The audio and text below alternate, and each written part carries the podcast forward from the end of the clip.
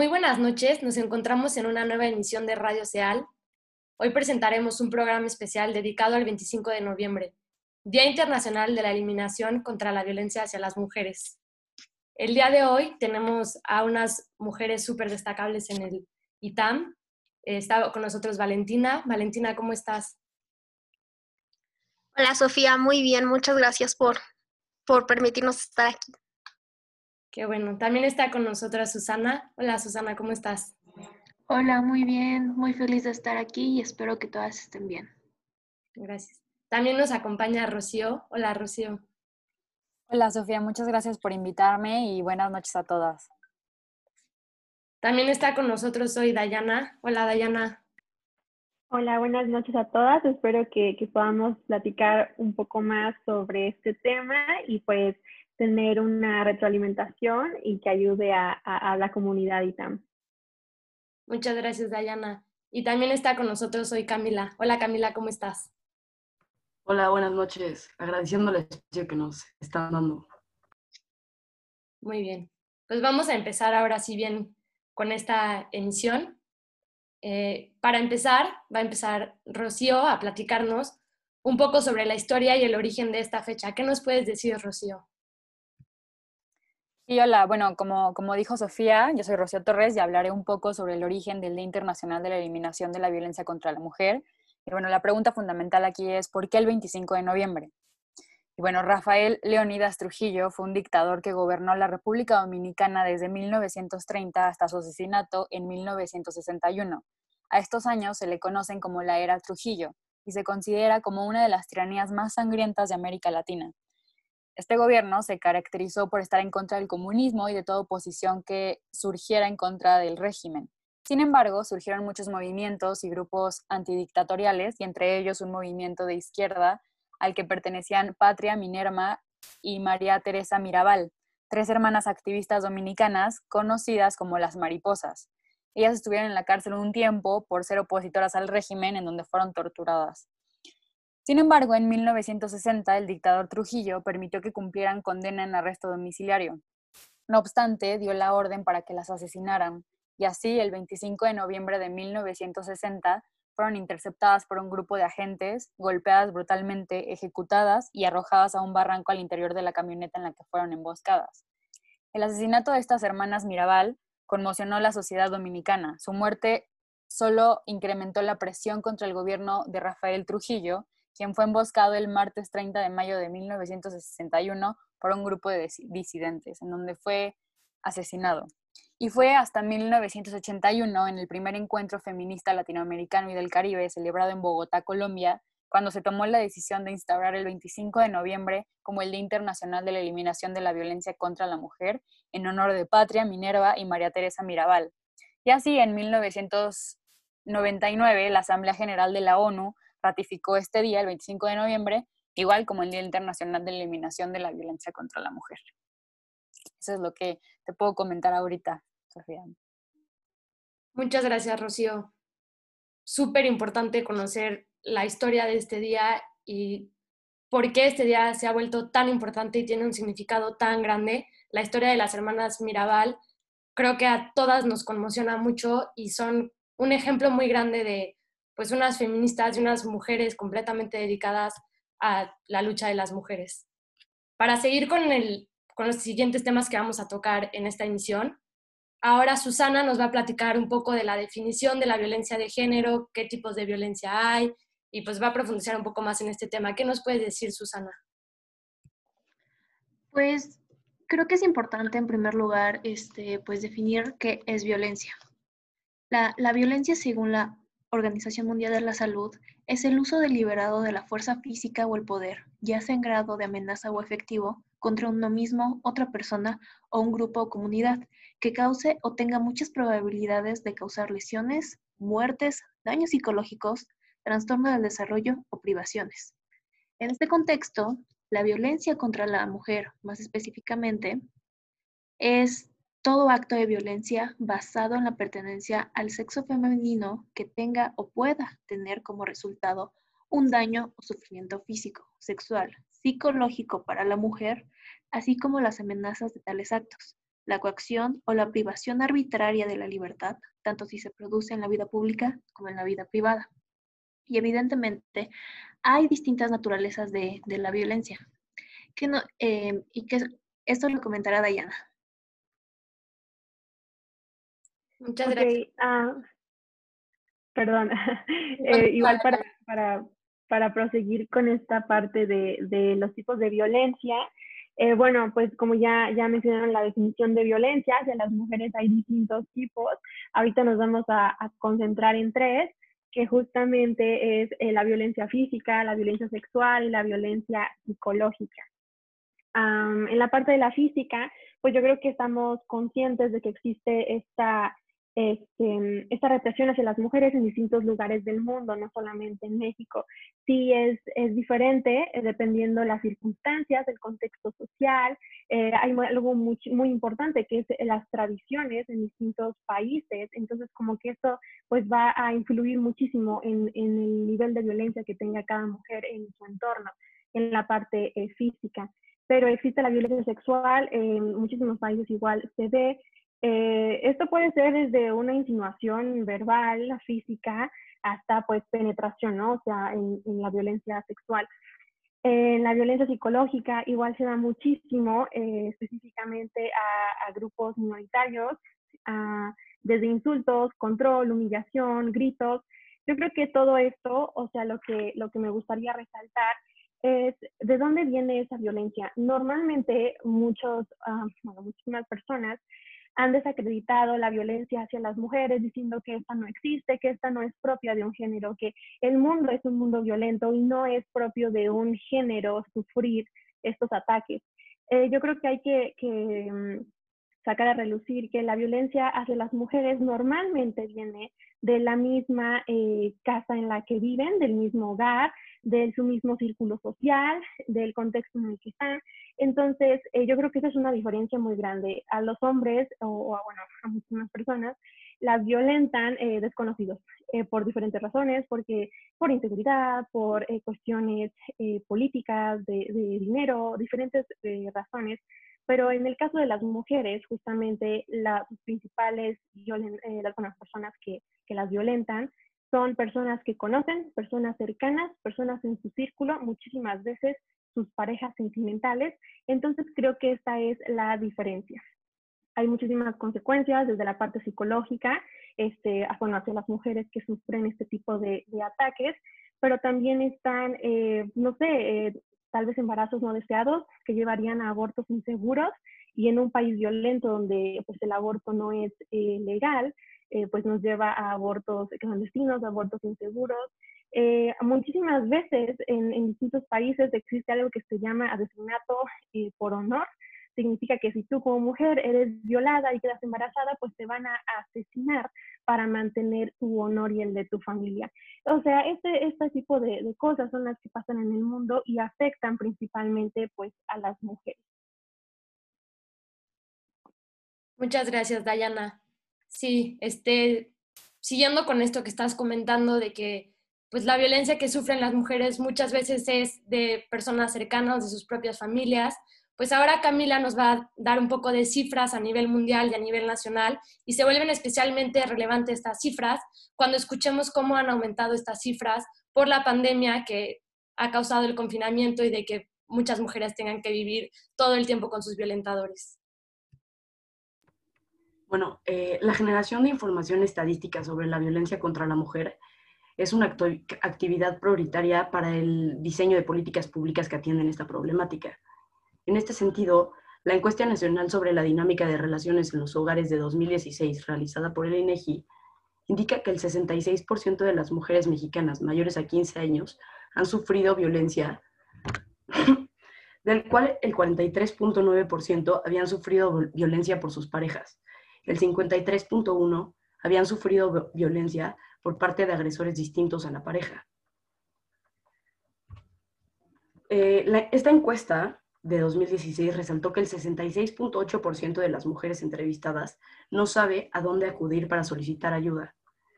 Durante el mismo año, solo el 12% de las mujeres entrevistadas presentaron denuncia y o solicitaron apoyo y de este 12%, solamente el 6% solicitó apoyo a alguna institución. El 2020 ha sido un año sin precedentes debido a la pandemia. Las medidas de confinamiento y aislamiento han tenido repercusiones en la vida familiar al agravar situaciones de estrés económico y tensión familiar. De acuerdo con los resultados de la Encuesta Nacional de Seguridad Pública Urbana, durante el tercer trimestre de 2020, 9% de los hogares experimentaron violencia familiar. Entre enero y mayo del 2020 hubo una tendencia a la baja en los índices de violencia familiar, pero en junio hubo una reversión y alcanzó su punto máximo entre junio y agosto. Este panorama refleja que la violencia no se limita al campo de batalla. Para muchas mujeres, la amenaza es mayor donde deberían estar más seguras. A raíz de la cuarentena, las llamadas a líneas de ayuda para casos de violencia doméstica, en especial eh, la línea mujeres, aumentaron, llegando a su máximo en junio. En 2019 se recibieron en promedio mensualmente menos de mil llamadas y para 2020 se han recibido más de 1.500 llamadas al mes. En cuanto al aumento de los feminicidios, según datos del INEGI, en México ha habido una creciente tendencia de feminicidios desde el 2008. En 2009 había un índice de 3.4 y en 2019 llegamos a un índice de 6. Eh, dicho esto, es importante mencionar que esta información contiene sesgos, ya que las definiciones que imperan como los códigos penales estatales no permiten identificar claramente el feminicidio con todo lo que implica eh, la noción. ¿no? Entonces, es, muy importante resaltar que, aunque ya existía la violencia de género, eh, a raíz de la pandemia y a raíz del confinamiento, se ha vuelto mucho más grave la situación en nuestro país. Muchas gracias por la información, Camila. Creo que las cifras son muy impactantes y, pues no sé, la verdad nos deja pensando mucho en todo lo que está pasando en México y el gran problema que es la violencia contra las mujeres en México. Por eso, Valentina, ¿qué nos puedes contar tú de las marchas que se han dado para protestar por esto? ¿Cómo está la cosa de marzo a hoy? ¿Qué nos puedes decir? Sí, bueno, las, las marchas que se han hecho en este año eh, por colectivos feministas en distintos estados del país han tomado mucha fuerza y eso no ha sido bien recibido en general por los diferentes órganos de gobierno, tanto a nivel nacional como a nivel estatal. El primer gran fenómeno que vimos fue el 8 de marzo, aún sin, sin pandemia y sin medidas restrictivas, donde miles de mujeres se reunieron en el Zócalo de la Ciudad de México y en diferentes estados. La cifra que dio el gobierno ese día fue que había alrededor de 30.000 mujeres, cuando en realidad cualquier persona que haya estado ahí sabe que eran cientos de miles. Éramos muchísimas personas, no cabíamos, no se podía avanzar. También otra mentira que se dijo ese día es que no hubo gases, que no hubo este, violencia ni represión violenta, cuando en realidad sí la hubo y, y pasa exactamente lo mismo. A partir de aquí se iba a desatar una represión violenta para cualquier marcha feminista que se hiciera en el gobierno y cada vez parece que se endurecen más. Es pertinente hablar de esto este día porque, como ya sabemos, y como ya mencionaron mis compañeras, es un día que se hizo para recordar a tres activistas que fueron asesinadas solamente también por hacer activismo político. Y creo que es importante hablar de esto y resaltar este endurecimiento porque pues obviamente nos afecta a todas y no podemos eh, permitir que siga la línea que ha seguido hasta ahora. Por ejemplo, el 4 de septiembre fue la toma de, de la CNDH en Ciudad de México. A estas mujeres las han dejado manifestarse y aunque obviamente las han amedrentado y las han amenazado, e, en general permitieron, la, permitieron su manifestación y hasta ahorita la OCUPA sigue en la CNDH. Pero, por ejemplo, en el Estado de México intentaron replicar esta toma y lo que hicieron fue que las desalojaron de manera violenta en la madrugada e incluso mantuvieron a las mujeres que que, pues, que encarcelaron, o, bueno, no las encarcelaron, ¿verdad? Este, a las ese día durante toda la noche sin ni comunicación con sus familiares ni con nadie. En Morelia, cuando hicieron las, eh, las marchas a finales de septiembre para Jessica, también había muchísimas este, patrullas alrededor, golpearon a muchas mujeres y las amedrentaron. Por último, el, el 10 de noviembre vimos al gobierno de Cancún balear al aire a las, a las manifestantes que se estaban manifestando por el esclarecimiento del feminicidio de Alexis, que tenía 20 años. En la Ciudad de México, aunque ha sido menos violento, también hemos visto un endurecimiento en las medidas, porque desde las marchas que tuvimos por la despenalización del aborto a finales de septiembre hasta la marcha que tuvimos el 25 de noviembre han encapsulado a las mujeres para que no puedan seguir avanzando, cosa que antes no se hacía. Aunque sí había represión y había también gas lacrimógeno, nunca se, se impedía el avance y en las últimas marchas lo han hecho. Yo creo que esta es una luz roja de que el movimiento feminista está ganando fuerza, pero por lo mismo están intentando reprimirlo y que cada vez las mujeres tengan más miedo de salir a marchar. Muchas gracias, Valentina. Pues sí, la verdad es que pues duele mucho escuchar esto más cuando pensamos que el derecho a manifestarnos y a protestar es un derecho fundamental y que pues no se está respetando este derecho y además estamos viendo agresiones por parte de las autoridades que parecerían impensables cuando justamente pues son mujeres protestando por la violencia que viven y la respuesta es más violencia, pues no sé, a mí me parece increíble.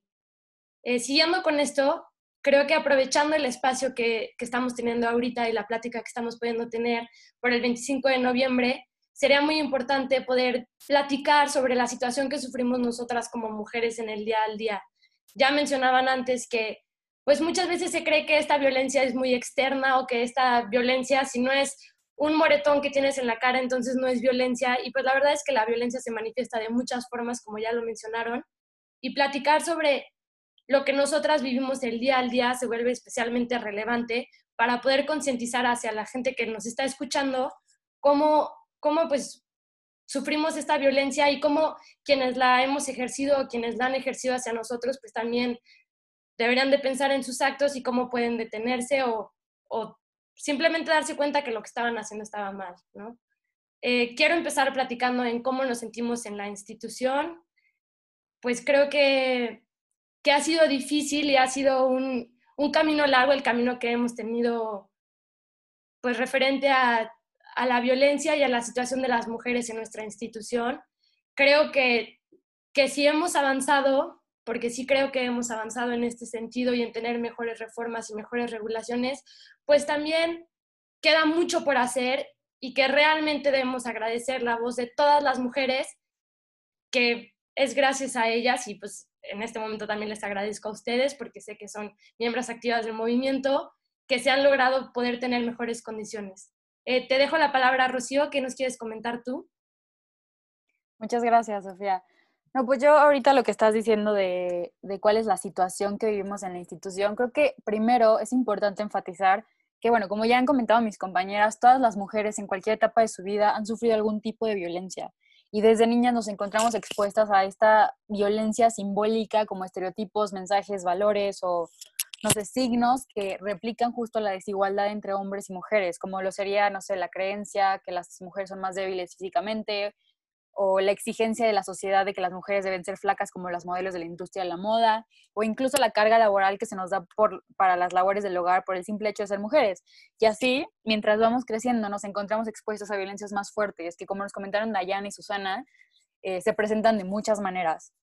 Entonces, la situación que sufrimos como mujeres en México a nivel nacional es lamentable, todos los días violentan a una compañera nuestra y en mi experiencia personal constantemente me da miedo realizar algunas actividades o me he llegado a alejar de varias amistades por el miedo a que me violenten. Y es por esto que este tema es fundamental y es necesario que todas las partes, hombres, mujeres, autoridades y la sociedad en general, comprendan la importancia de este asunto y logremos un cambio. Y referente a la institución, como dices, yo creo que es, bueno, todavía queda un camino muy largo que recorrer, pero sí se han logrado algunas cosas. Sin embargo, el el poder entender, o sea, que la, que la institución ayude a, los estudiantes a comprender que este es un tema muy importante, que es un tema que tenemos que aprender desde pequeños, es fundamental. O sea, yo creo que eh, una de, las obligaciones de la institución es lograr que por medio de, de las asignaturas, los hombres y las mujeres y también los estudiantes y todo el personal podamos aprender que esto es de lo más importante que tenemos ahorita, porque muchas mujeres están viendo violentadas día con día y se tiene que enseñar también desde las aulas. Por eso, eh, bueno, en, todas las universidades yo creo que es fundamental, pero en el ITAM por lo menos, ya que nosotros somos parte de esta institución, yo creo que todavía es fundamental que en materias como estudios generales podamos ver estos temas de violencia de género y, y podamos comprender realmente la relevancia. Eso es lo que tengo que decir por el momento. No sé si alguien más quiere continuar. Muchas gracias, Rocío. Sí, Camila, ¿qué nos quieres comentar tú? Bueno, respecto a la, a la institución, creo que es un gran momento para reconocer nuestro esfuerzo como alumnas y aceptar la frustración que, que conlleva eh, estos esfuerzos y este estar impulsando el feminismo desde, nuestro, desde nuestras trincheras como alumnas. Creo que también es eh, un momento para poder generar más visibilidad hacia la problemática, ¿no? O sea, creo que muchas veces eh, nos enfocamos en ciertas cuestiones como alumnas que, que generalmente hacen que, que, se invisibilicen otras cuestiones que son también importantes. Entonces creo que es una cuestión muy importante el reconocer como, como parte del feminismo institucional del ITAM que, que, el, que sí hay frustraciones, que claro que han habido avances gracias a que nos hemos unido, pero que también hay ciertas fallas que nosotras hemos provocado, ¿no? O sea, y que finalmente hemos generado una cierta centralización del feminismo que ha, ha causado eh, una segregación en, en, los grupos y en el movimiento feminista dentro del ITAM. Creo que hay causas que no hemos atendido y hay eh, personas o grupos minoritarios dentro de la misma institución que no se sienten parte del, mismo, del grupo y que deberíamos de, de impulsar hacia, hacia una mayor visibilidad y hacia, un enfoque más unificado, ¿no? O sea, creo que como alumnas deberíamos de, de, formar un grupo o de formar un feminismo que, con el que todas nos podamos identificar, que sé que es complicado y que, como mencionaron Dayana y Susana, eh, debido a que todas vivimos violencias diferentes, claro que es complicado unificar un feminismo, pero como parte del ITAM y como alumnas del ITAM creo que deberíamos de ser lo, suficientemente conscientes y responsables para ver más allá, ¿no? O sea, para no solamente enfocarnos en el protocolo de acoso o en los mecanismos que se adoptan en el ITAM para disminuir eh, la violencia de género, creo que también deberíamos de, de fomentar el apoyo hacia, otro, hacia otros grupos que finalmente, debido a esta centralización que ya mencioné del feminismo dentro de la misma institución, se han visto vulnerados y, más vulnerables a esta problemática. Y creo que es todo lo que tengo que decir. Muchas gracias, Camila. La verdad creo que pues sí es una aportación muy importante el centralismo del feminismo. Eh, creo que sí, sí, el feminismo nos ha faltado como que sea más incluyente y entender que en este proceso de, de deconstrucción y de informarnos, eh, pues cada quien va avanzando a diferente paso y lo hace de diferente forma. Susana, ¿qué nos quieres decir tú? Pues sí, creo que es bien importante esto de, de simplemente no cerrarnos en nuestras propias burbujas que pues cada una de, de todos nosotros tenemos. Es, y también creo que es importante mencionar esta necesidad de interseccionalidad, tanto de, obviamente dentro de, pues, de nuestro actuar diario, de las instituciones, nuestros hogares, porque pues no olvidemos que lo personal es político, sino también cómo vemos este, el mundo y cómo interactuamos con él, ¿no? Porque obviamente no es lo mismo eh, una mujer eh, privilegiada, blanca, eh, que tiene ciertas, pues, facilidades a una mujer indígena o una mujer negra que tiene como estas, estas trabas ya desde, desde antes de siquiera ser mujer. Eh, pues alguna vez Angela Davis dijo, ¿no? Que qué punto tiene seguirnos como un feminismo blanco eh, sin, y, luchar por romper un, un, un, techo de cristal cuando ni siquiera alguien puede entrar a, a romperlo, cuando ni siquiera alguien puede empujar ese techo, porque todas las que están ahí ya son mujeres privilegiadas.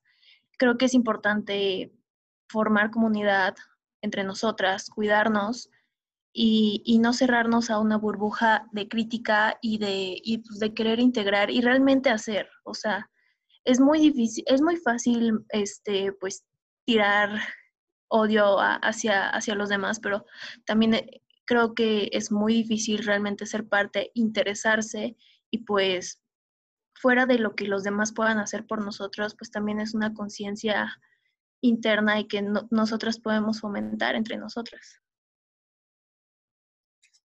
Muchas gracias, Susana. Sí. Dayana, ¿qué querías comentar tú también?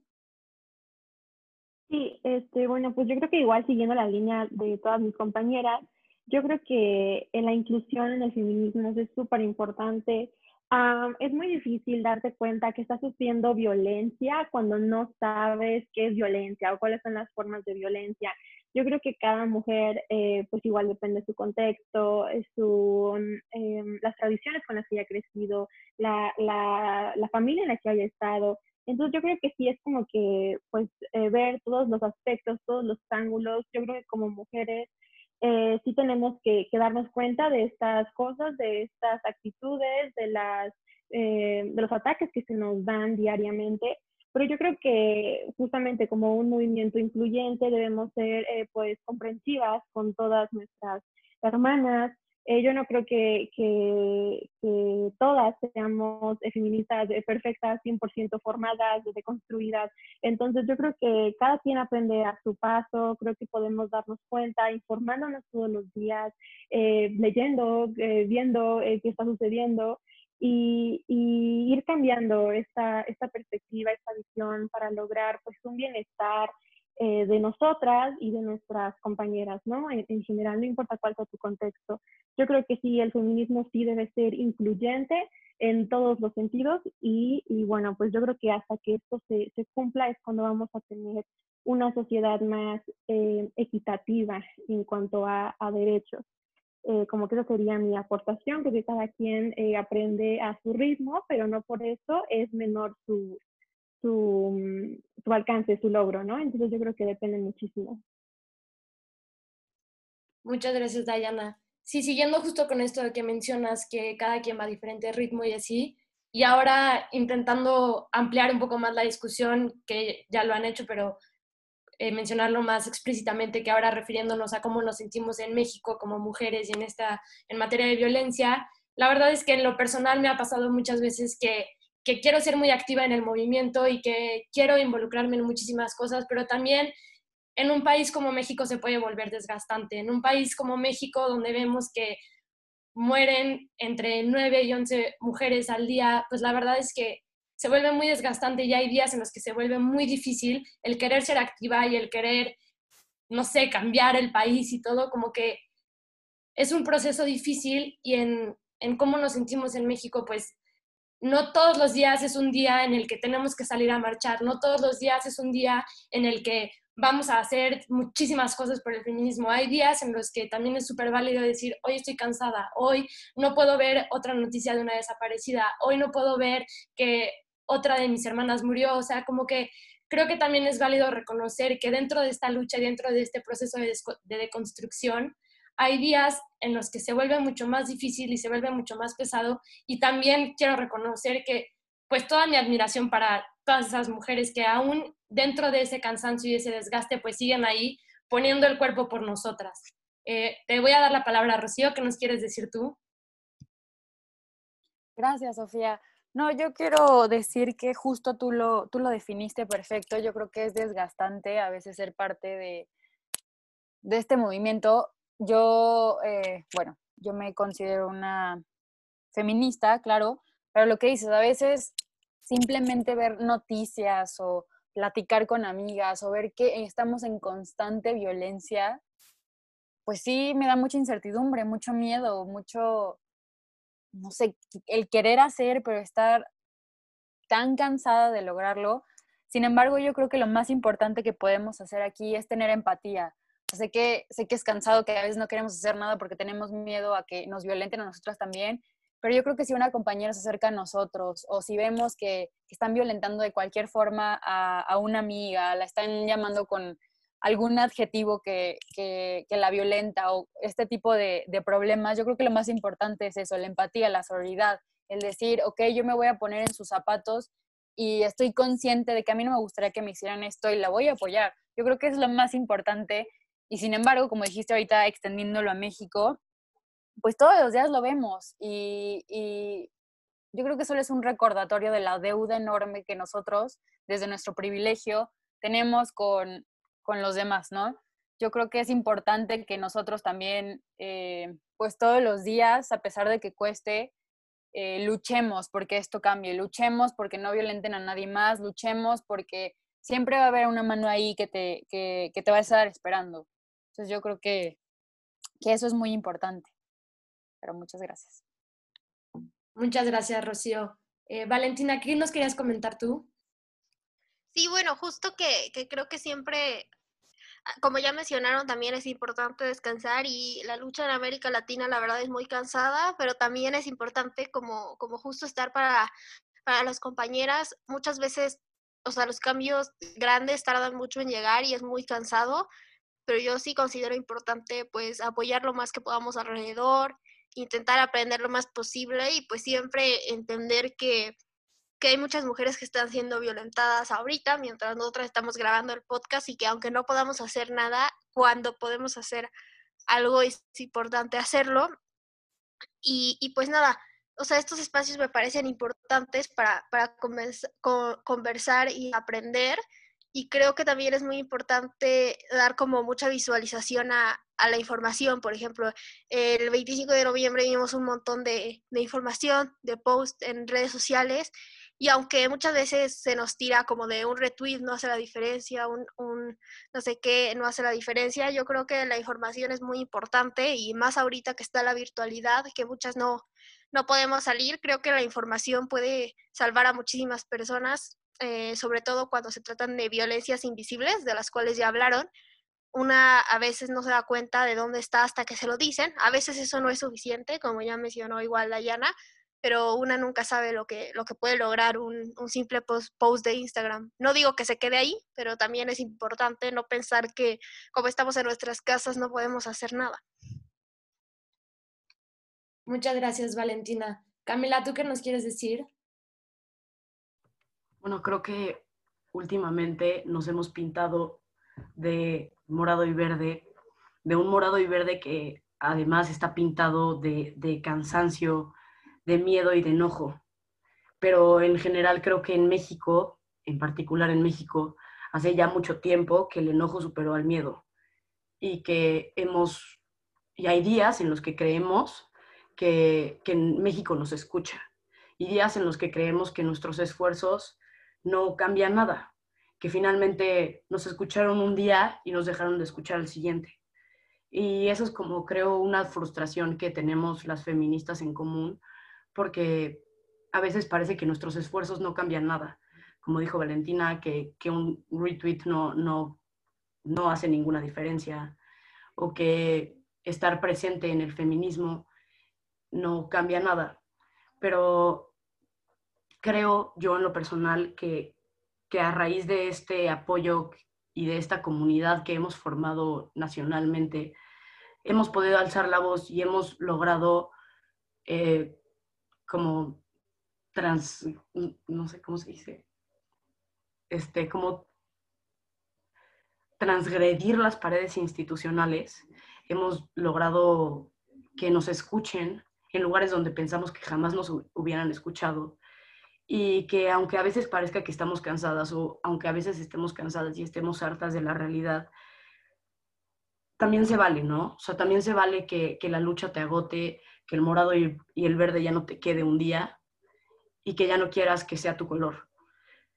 Pero finalmente, como dijo Rocío, siempre va a haber una mano que te levante y siempre va a haber una mujer, una feminista que te va a impulsar a seguir en el movimiento y, que, y a que sigamos finalmente alzando la voz, a que le demos visibilidad a la problemática y, a que no nos, no nos cansemos, aunque nuestros esfuerzos parezcan no resultar en nada. Creo que eso es como muy importante, eh, este apoyo entre feministas, este apoyo entre personas que, que vivimos como situaciones similares, aunque las violencias que vivamos sean diferentes. Muchas gracias, Camila. Susana, ¿tú tienes algo para decir? Pues sí, este, quiero mencionar como precisamente ese es el, punto de la, de la sororidad. Eh, no, pues ser sorora no es ser amiga de todas y todas somos buenas porque pues eso sería caer de nuevo en, en una, en, un significado distinto, pero yo creo que es, eh, es saber que estamos en una lucha juntas y apoyarnos de, de, la, de la mejor manera que podamos en ese momento y no olvidar que, que estemos donde estemos, eh, pues somos una, idealmente un apoyo las unas de las otras, eh, pues nadie más va a exigir esos derechos humanos más que nosotras mismas. Claro, definitivamente. Valentina, ¿tú querías decir algo también? Sí, ya solo para, para cerrar esta misma idea que ya han seguido mis compañeras, creo que también cuando vivimos en países como México que tienen grupos tan diversos y con culturas tan diferentes, hay que recordar que hay muchos grupos que tal vez no se autodenominan feministas o nunca han escuchado el feminismo, no saben de teoría feminista y aún así hacen una, un gran trabajo para reducir la, la violencia de género y la violencia contra las mujeres, por arropar mujeres en refugios, las personas que hacen tareas de cuidado para ayudar a, mujeres que están privadas de su libertad, las las personas que realizan abortos en, pueblos, eh, las personas que hacen distintas cosas. Y pues nada, o sea, como es el Día de la Violencia contra la Mujer, es, es, importante reconocer todo ese trabajo y reconocer también todas esas necesidades que tal vez a veces como que no englobamos en la teoría, pero que en la práctica es importante tener en cuenta. Muchas gracias, Valentina. Pues bueno, ya estamos llegando al final de esta emisión de Radio Seal. Eh, en nuestro último segmento queríamos mencionar como no dejarlo en simple críticas y en simplemente un resaltar todo lo que está mal, porque sabemos que son muchas cosas las que están mal, sino también queríamos proponer qué se puede hacer en las diferentes partes para erradicar pues esta violencia contra las mujeres. Valentina, otra vez contigo, ¿nos quisieras comentar algo sobre esto? ¿Sobre qué podemos hacer?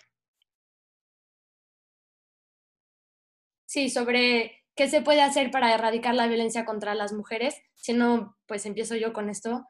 Eh, a mí, referente a las propias mujeres, sobre qué podemos hacer las propias mujeres, creo que prácticamente ya lo cubrieron todo en el segmento anterior cuando hablábamos sobre cómo nos sentimos y sobre cómo tenemos que estar dispuestas, pero de igual forma me gustaría como ponerlo en algunas cosas un poco más concretas y me gustaría decir primero que justamente esto que ya habían mencionado todas, que entender que la lucha de cada una es diferente y no somos policías del feminismo, no nos toca a nosotras como que juzgar qué feminismo está bien o medir las acciones de las demás con feministómetros, porque pues ese no es el chiste del feminismo, ¿no? El feminismo es un movimiento que busca que nos integremos, que nos unamos y precisamente el tener este tipo de actitudes causa todo lo contrario, causa que que quienes se quieran acercar no se quieran acercar por miedo, por no sentirse que saben lo suficiente, por no sentirse que actúan lo suficiente, pero pues cada quien va a su ritmo y lo hace diferente, ¿no? Y también, pues en este mismo sentido, estar ahí para que no necesite. Ya lo mencionaron todas, pero igual lo vuelvo a decir, el estar abiertas para cuando alguien necesite alguien que la escuche o alguien que le recomiende un libro de feminismo, yo he encontrado muchas mujeres así dentro del feminismo y dentro de esta lucha y me ha ayudado muchísimo a acercarme más el encontrar muchas mujeres y muchas hermanas abiertas y dispuestas a escucharme y a hablarme y enseñarme las cosas que quiero aprender. Entonces, yo he encontrado esas mujeres y pues definitivamente creo que esa posición que yo he encontrado en las demás es la que yo debería de tener y la que recomiendo que deberíamos de tener las demás para precisamente que este feminismo se, se vuelva más unido y pueda ser más interseccional y no solamente un tipo de feminismo el que está bien. Eh, ahora sí, Valentina, perdón, ya después de todo el rollo que dije, ¿quieres mencionar algo más?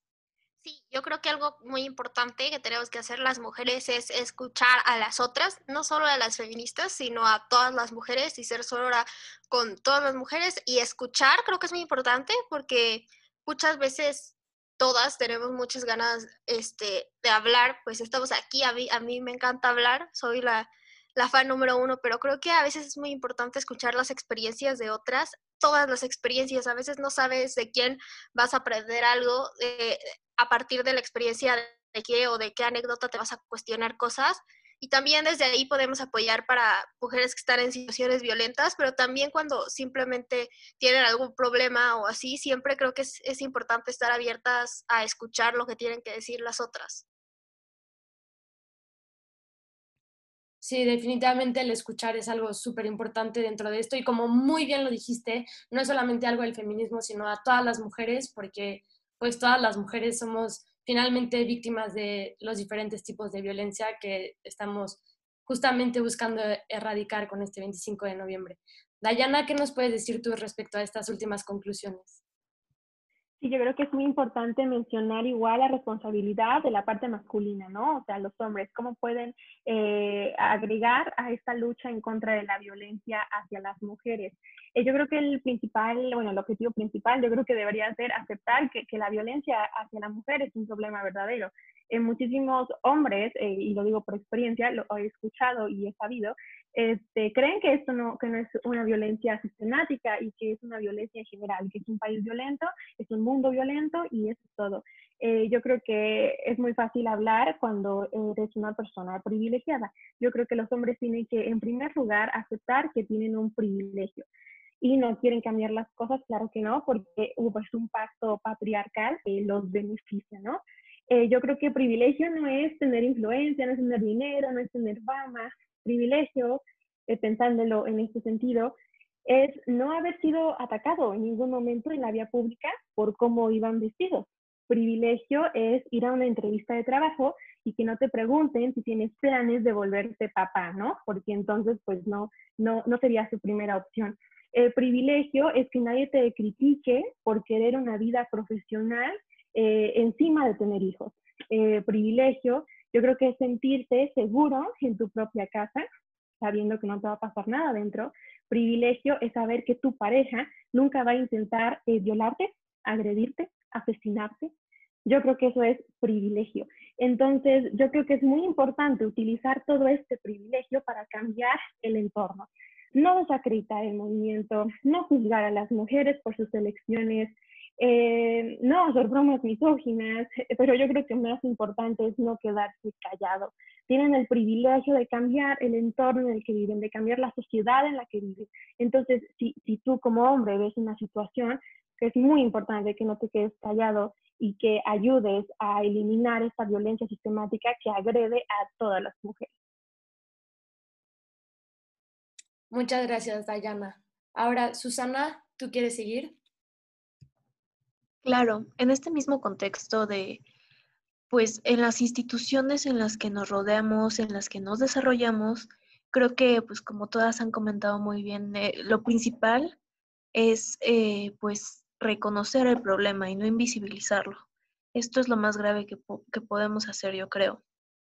Igualmente, pues, eh, sería lo adecuado que las instituciones no, no invisibilicen la violencia cotidiana que pues a fin de cuentas propaga que alumnos, profesores emulen estas actitudes porque ni siquiera se dan cuenta, o tal vez sí se dan cuenta, pero pues como no, no hay ninguna consecuencia, pues la siguen haciendo. Y ya reconocido y visibilizado el problema, es importante a su vez implementar procedimientos claros y justos para poder llevar a cabo denuncias. Eh, estos protocolos no deben ser revictimizantes o insuficientes. Deben incluir una compensación a la víctima desde un seguimiento de apoyo psicológico como de otra clase de daños que pudieron haber sufrido. Asimismo, como ya mencionó, eh, ya mencionaron anteriormente, sería aún mejor que se impartieran talleres, pláticas, clases o temarios completos relativos a este tema para tratar de erradicar de raíz la problemática. Eh, pues esto mediante la visibilización más exhaustiva y consciente del problema con el que nos enfrentamos la sociedad mexicana. Creo que también aquí es importante en el contexto universitario eh, hacer hincapié en lo que decía el profesor Carlos de la Isla, ¿no? Que no debemos ser pasivos en el actuar universitario, sino debemos ser críticos para mejorar las circunstancias en las que todos nosotros nos, desarrollamos y mejorar nuestras condiciones y pues de todas las personas que vendrán después de nosotros, ¿no? Porque no solamente es relativo pensar en lo que nos afecta a nosotros directamente, sino también en nuestro impacto este, a nivel global y, e intergeneracional. Muchísimas gracias, Susana. Ahora, Rocío, ¿tú qué nos puedes decir al respecto? Sí, muchas gracias, Sofía. Bueno, yo creo que también aquí una parte fundamental es qué puede hacer el gobierno para ayudar a la erradicación de la violencia contra la mujer. Y bueno, como la intervención del gobierno puede ser de muchas formas y de manera muy amplia, solo mencionaré tres cosas que a mi parecer se pueden hacer para ayudar a las mujeres a corto plazo. Eh, bueno, la primera sería la regulación para la interrupción legal del embarazo en todo México de forma segura y gratuita que sea legal implica reconocimiento por parte del Estado de que decidir sobre nuestros cuerpos es nuestro derecho y hay regulaciones claras para el acceso, además de apoyar a que nadie sea criminalizada. Que el aborto hoy esté prohibido y tipificado en algunos estados del país tiene como consecuencia que no todas las mujeres tengan acceso a este procedimiento y tengan que someterse a procedimientos clandestinos que pueden no ser seguros. Muchos terminan consagrados abundantes, con problemas de fertilidad y en los peores casos en muerte. Y esto claro que se presenta como un tipo de violencia desde el Estado, la, la violación a nuestros derechos fundamentales y a nuestro derecho a decidir sobre nuestro cuerpo. En segundo lugar, yo creo que es importante centrar la atención en el reconocimiento de las actividades no remuneradas del hogar y en el fomento de políticas públicas que protegen y amparen a las mujeres que se dedican a esta labor. Históricamente las mujeres han sido las encargadas de cuidar el hogar en actividades tales como la crianza de los menores, la limpieza, el mantenimiento de la vivienda, alimentación, de los integrantes de la familia, cuidado y apoyo a familiares, entre otros. Y estas actividades han sido asignadas a las mujeres por el solo hecho de ser mujeres, lo cual representa un factor estructural en la desigualdad de género y discriminación hacia ellas, bueno, hacia nosotros.